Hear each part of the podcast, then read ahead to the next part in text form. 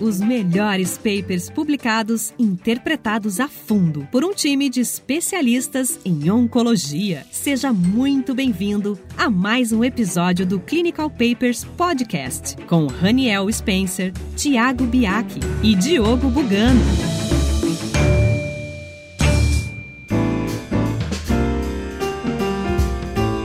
Olá, sejam bem-vindos a mais um episódio especial do Clinical Papers Podcast. Mais um episódio voltado para metodologia, né? E hoje nós vamos falar sobre os tipos de estudo. Uma conversa bem irreverente, bem tranquila sobre quais os tipos de estudo, estudo clínico fase 1, 2, 3, 4, que é uma série de casos, um caso controle, né, Diogo? Vamos falar um pouco para os nossos ouvintes esse assunto. Você quer começar? A gente vai comentando aqui.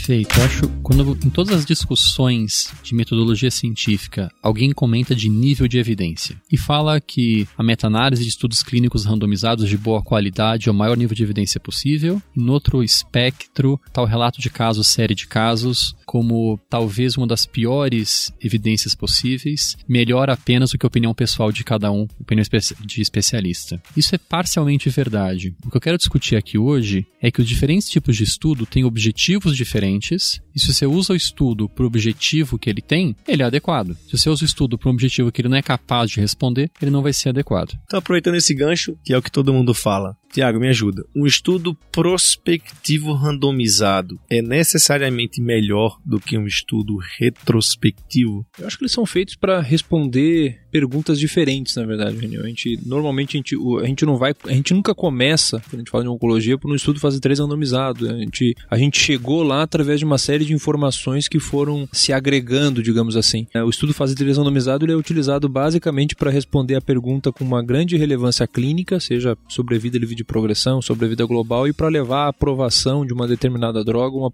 uma determinada combinação de drogas pela agência reguladora. Só que essa pergunta ela não cai do céu no colo, a gente não, a gente não descobre por acaso o remédio e vai lá e coloca no estudo fase 3. Isso parte de estudos anteriores. E a partir de estudos retrospectivos a gente consegue responder muita coisa e a gente já respondeu muita coisa em oncologia. Coisas práticas. A gente não tem nenhum estudo prospectivo randomizado mostrando que uh, não tem benefício de fazer quimioterapia na em grande parte dos pacientes com estadio 2 de cólon. O que a gente viu, na verdade, foi análises retrospectivas de vários estudos randomizados. Então, várias respostas em oncologia elas surgiram de, de, de estudos, uh, análises retrospectivas. É aquela velha história, não precisa fazer um fase 3 randomizado para falar que o paraquedas funciona. Né?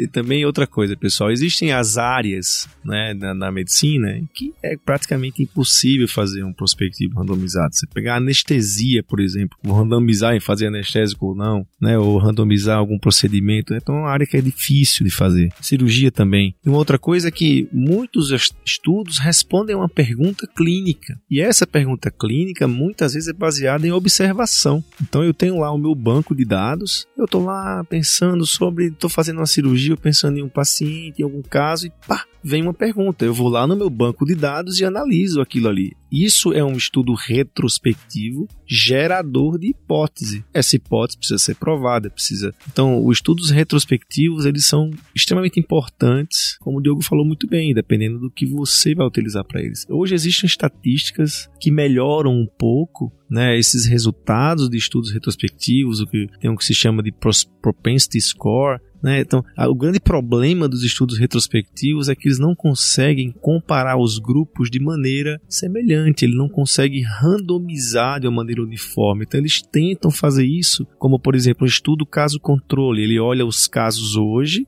ele olha o banco dele para trás, que são os controles, e tenta equiparar esses dois grupos olhando para trás. Todo esforço que se faz, e por isso que os estudos randomizados são tão bons, porque eles comparam efetivamente os grupos, e dos estudos retrospectivos é difícil fazer isso. Perfeito. Então, é, o que eu acho que ficou claro aqui é que quando você quer testar uma nova intervenção, o estudo prospectivo randomizado é, ainda é o padrão ouro, porque você vai controlar viés, você vai controlar viés através de uma seleção adequada, e ser prospectivo você consegue selecionar adequadamente, e vai controlar viés através da randomização. Vocês lembram que ao randomizar, você balanceia os dois grupos e qualquer viés daquela população fica dos dois lados. Só que o estudo fase 3 randomizado nem sempre é possível. E é isso que a gente está comentando aqui. Você nunca vai ter estudo fase 3 randomizado de um fator de risco para uma doença. Você não vai randomizar um grupo a ser exposto ao fator de risco ou não. E você vai ter muita dificuldade do fase 3 randomizado para doenças raras situações raras ou intervenções muito complexas. E a gente está vivendo uma situação na oncologia clínica, pelo menos, que doenças comuns estão sendo convertidas em milhares de pequenas doenças raras. Por exemplo, o maior câncer de pulmão, a gente falava de pequenas células versus não pequenas células, e hoje em dia o não pequenas células virou um grupo de quase 20 tumores diferentes, e cada um teria que ter um estudo específico para esse pequeno grupo. E por isso que a gente começa a ver um movimento de mais mais grandes estudos não randomizados, levando à aprovação de novas drogas. E câncer de pulmão tem um outro exemplo bacana também. Né? Em 2011, o FDA aprovou crisotinib, por exemplo, que é uma droga utilizada para um subgrupo específico de câncer de pulmão com uma translocação no ALK, aprovou baseado em um estudo fase 1 e fase 2, estudos relativamente pequenos. Por quê? Porque se viu já em estudos pequenos que aquela droga era espetacular para aquele subgrupo pequeno de pacientes. Então, essa estratégia a própria FDA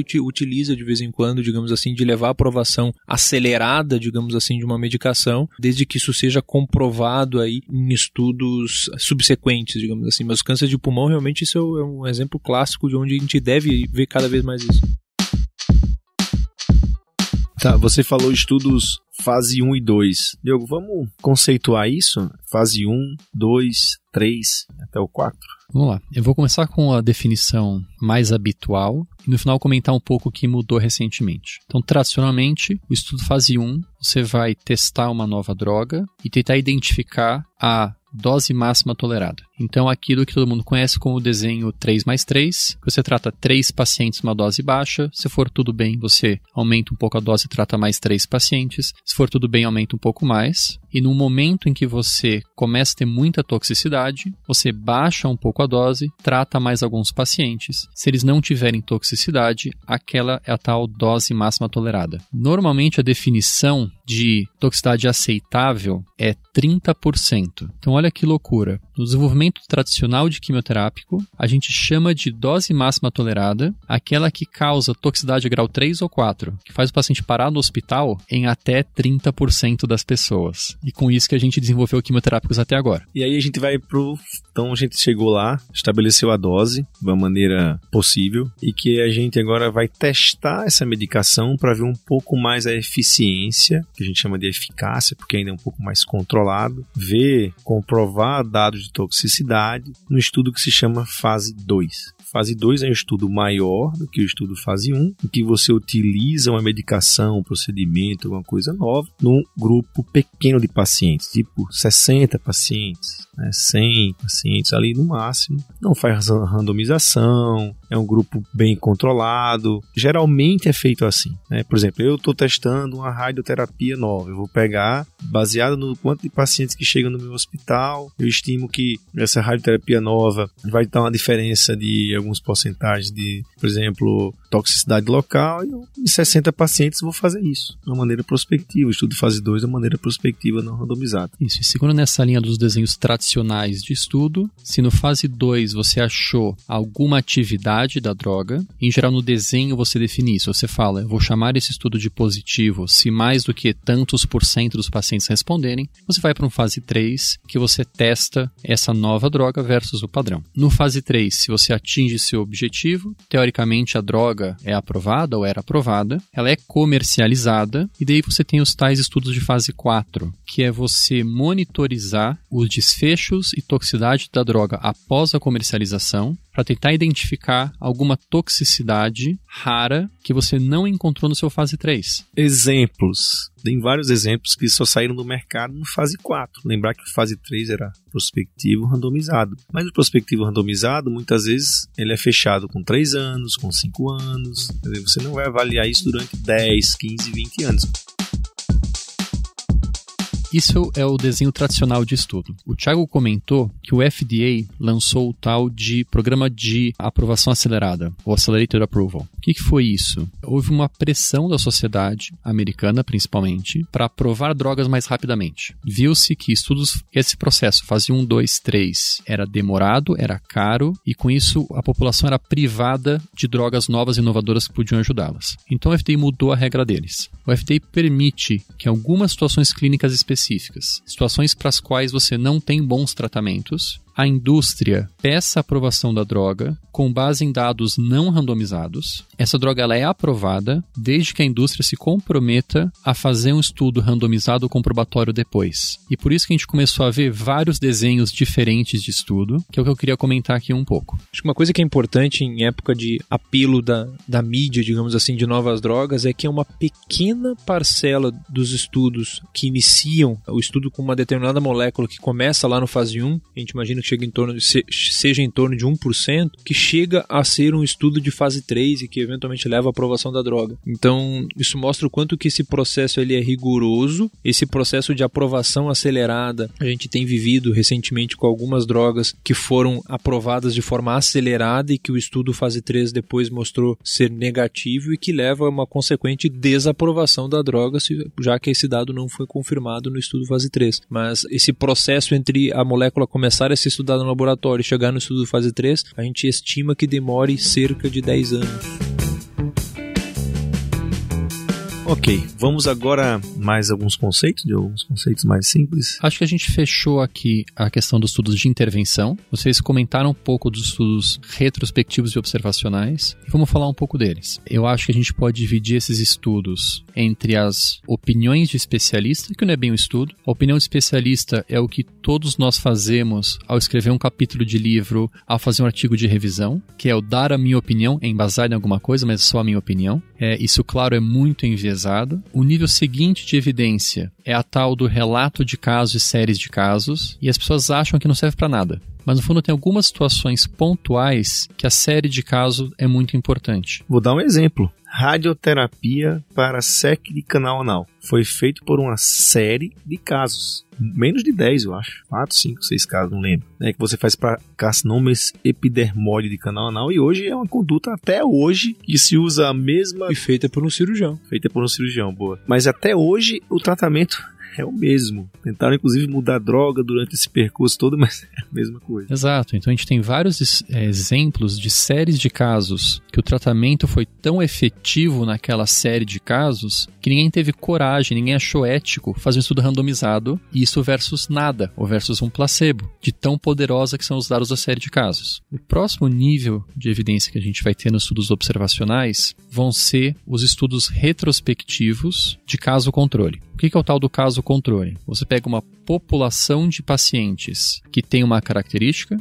uma população que tem outra característica e compara os dois. Então você pode selecionar pacientes que fizeram um tratamento, pacientes que fizeram outro tratamento, comparar os dois. Você pode selecionar pacientes que tiveram uma exposição, tiveram outra exposição, comparar os dois. E daí que entra a discussão das variáveis de confusão e de técnicas estatísticas para compensar isso. Isso que o Raniel estava falando agora há pouco na introdução. A gente consegue melhorar isso utilizando métodos com o objetivo de tornar os grupos mais comparáveis. Né? Ou você escolhe algumas variáveis, eu vou escolher idade, sexo, fuma ou não, bebe ou não, etc. Eu vou simplesmente criar um score, né, incluindo variáveis e colocar essas pessoas que têm o mesmo número de score para comparar. O nosso o trabalho do estatístico é tentar esses grupos, fazer com que esses grupos sejam mais próximos possíveis, né, balanceados da melhor maneira possível para serem comparados. Eu acho que o próximo nível de evidência observacional, a gente vai falar das coortes. As coortes, que podem ser retrospectivas, então você revê os pacientes todos que se tratou no passado, ou prospectiva, que você começa a acompanhar todos os pacientes desse ponto para frente. E uma das vantagens da coorte é que ela inclui todos os pacientes daquele período ou a maior parte dos pacientes daquele período. Que o caso controle pode não necessariamente ter todos os pacientes. Você pode ter selecionado um grupo e outro grupo e excluído um grande número de pacientes. As coortes, por definição, você vai dizer: eu vou revisar tal período e ver todo mundo. Seja retrospectivo ou prospectivo. E você passa a ter um pouco menos de viés de seleção do que o caso controle, mas ela tem os seus problemas. Vocês querem comentar um pouco situações de cortes retrospectivas e cortes prospectivas? É, as coortes elas, elas ganham espaço porque, é como eu lhe falei, hoje em dia os grandes centros eles têm bancos de dados sendo preenchidos né, de uma maneira, dizer, o máximo possível, bem elaborados. Às vezes você contrata profissionais só para preencher esses bancos de dados. E a gente já discutiu um paper aqui, por exemplo, do Memorial, que foi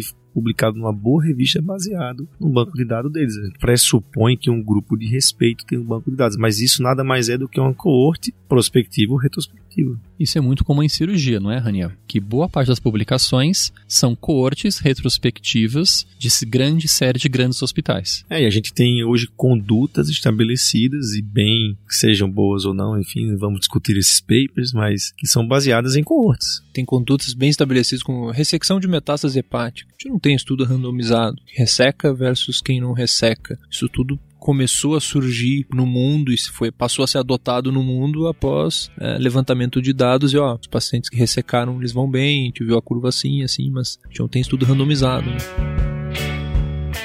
Vamos passar agora para o último tópico desse tipo de desenho de estudo, que é o que muita gente acha que é o supra-sumo máximo da, da nível de evidência, que é a meta-análise. Diogo, fala para mim a diferença primeiro entre meta-análise e revisão sistemática. Boa pergunta. Isso nem sempre é tão claro, porque você pode ter as duas coisas ao mesmo tempo. A revisão sistemática, como o próprio nome já diz, é você revisar a literatura de forma sistemática ou programada. Você diz: eu entrei em tal banco de dados, usei tais estratégias de busca e selecionei tais artigos para eu ler. Isso é uma revisão sistemática, que é diferente da revisão livre, que é simplesmente eu escolhi artigos que eu gosto e revisei eles. A revisão sistemática é a primeira etapa de uma meta-análise. Você seleciona os artigos de forma sistemática e analisa eles e faz uma análise conjunta deles todos na tal meta-análise. E por isso que muita gente acha que a meta-análise é o máximo. O que, que vocês acham? É, eu lembro que meta-análise, sem dúvida, é o máximo, entre aspas, né, Diogo? Porque imagine você ser, você fazer uma meta-análise baseada em estudos ruins. Né? E hoje a gente vê, né, principalmente em grupos chineses, né, fazendo muitas meta-análises a gente tem até paper mostrando isso, quer dizer, o número de meta-análises vem sendo publicados é uma curva crescente, enquanto o número de estudos prospectivos randomizados está num platô.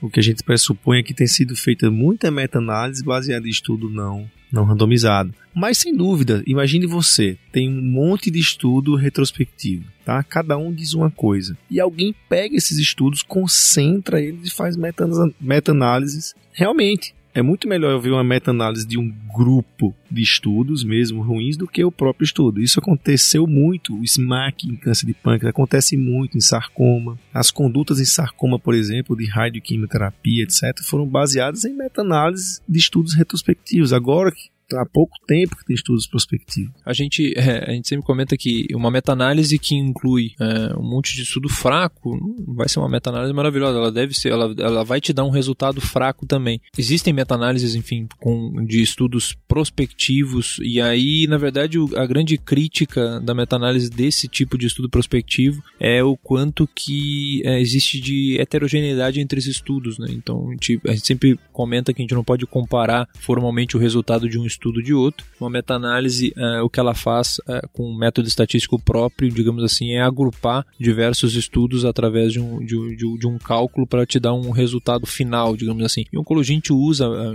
usa até hoje dados de quimiorradioterapia para câncer de cabeça e pescoço, enfim, tem em alguns contextos onde você tem estudos com resultados discrepantes em estudos randomizados, onde uma meta-análise acaba norteando, digamos assim, nesse sentido, mas isso, o impacto e a qualidade, digamos digamos assim, da tua meta-análise, ela vai acabar sendo muito influenciada pelo que, que você colocou lá dentro. Né?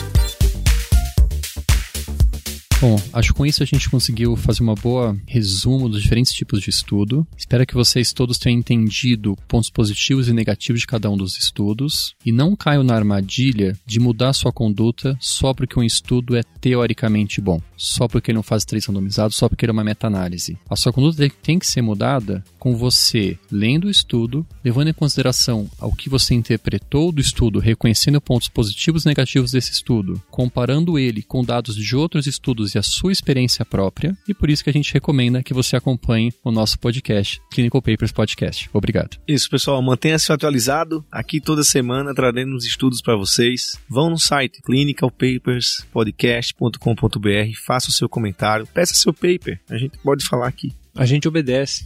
Até a próxima, pessoal.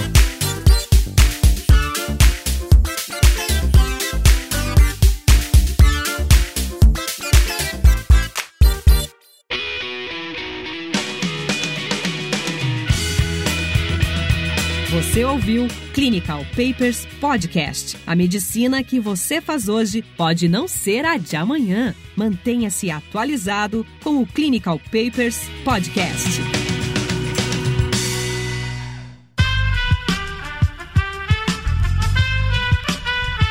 Este podcast foi editado por Aerolitos Edição Inteligente.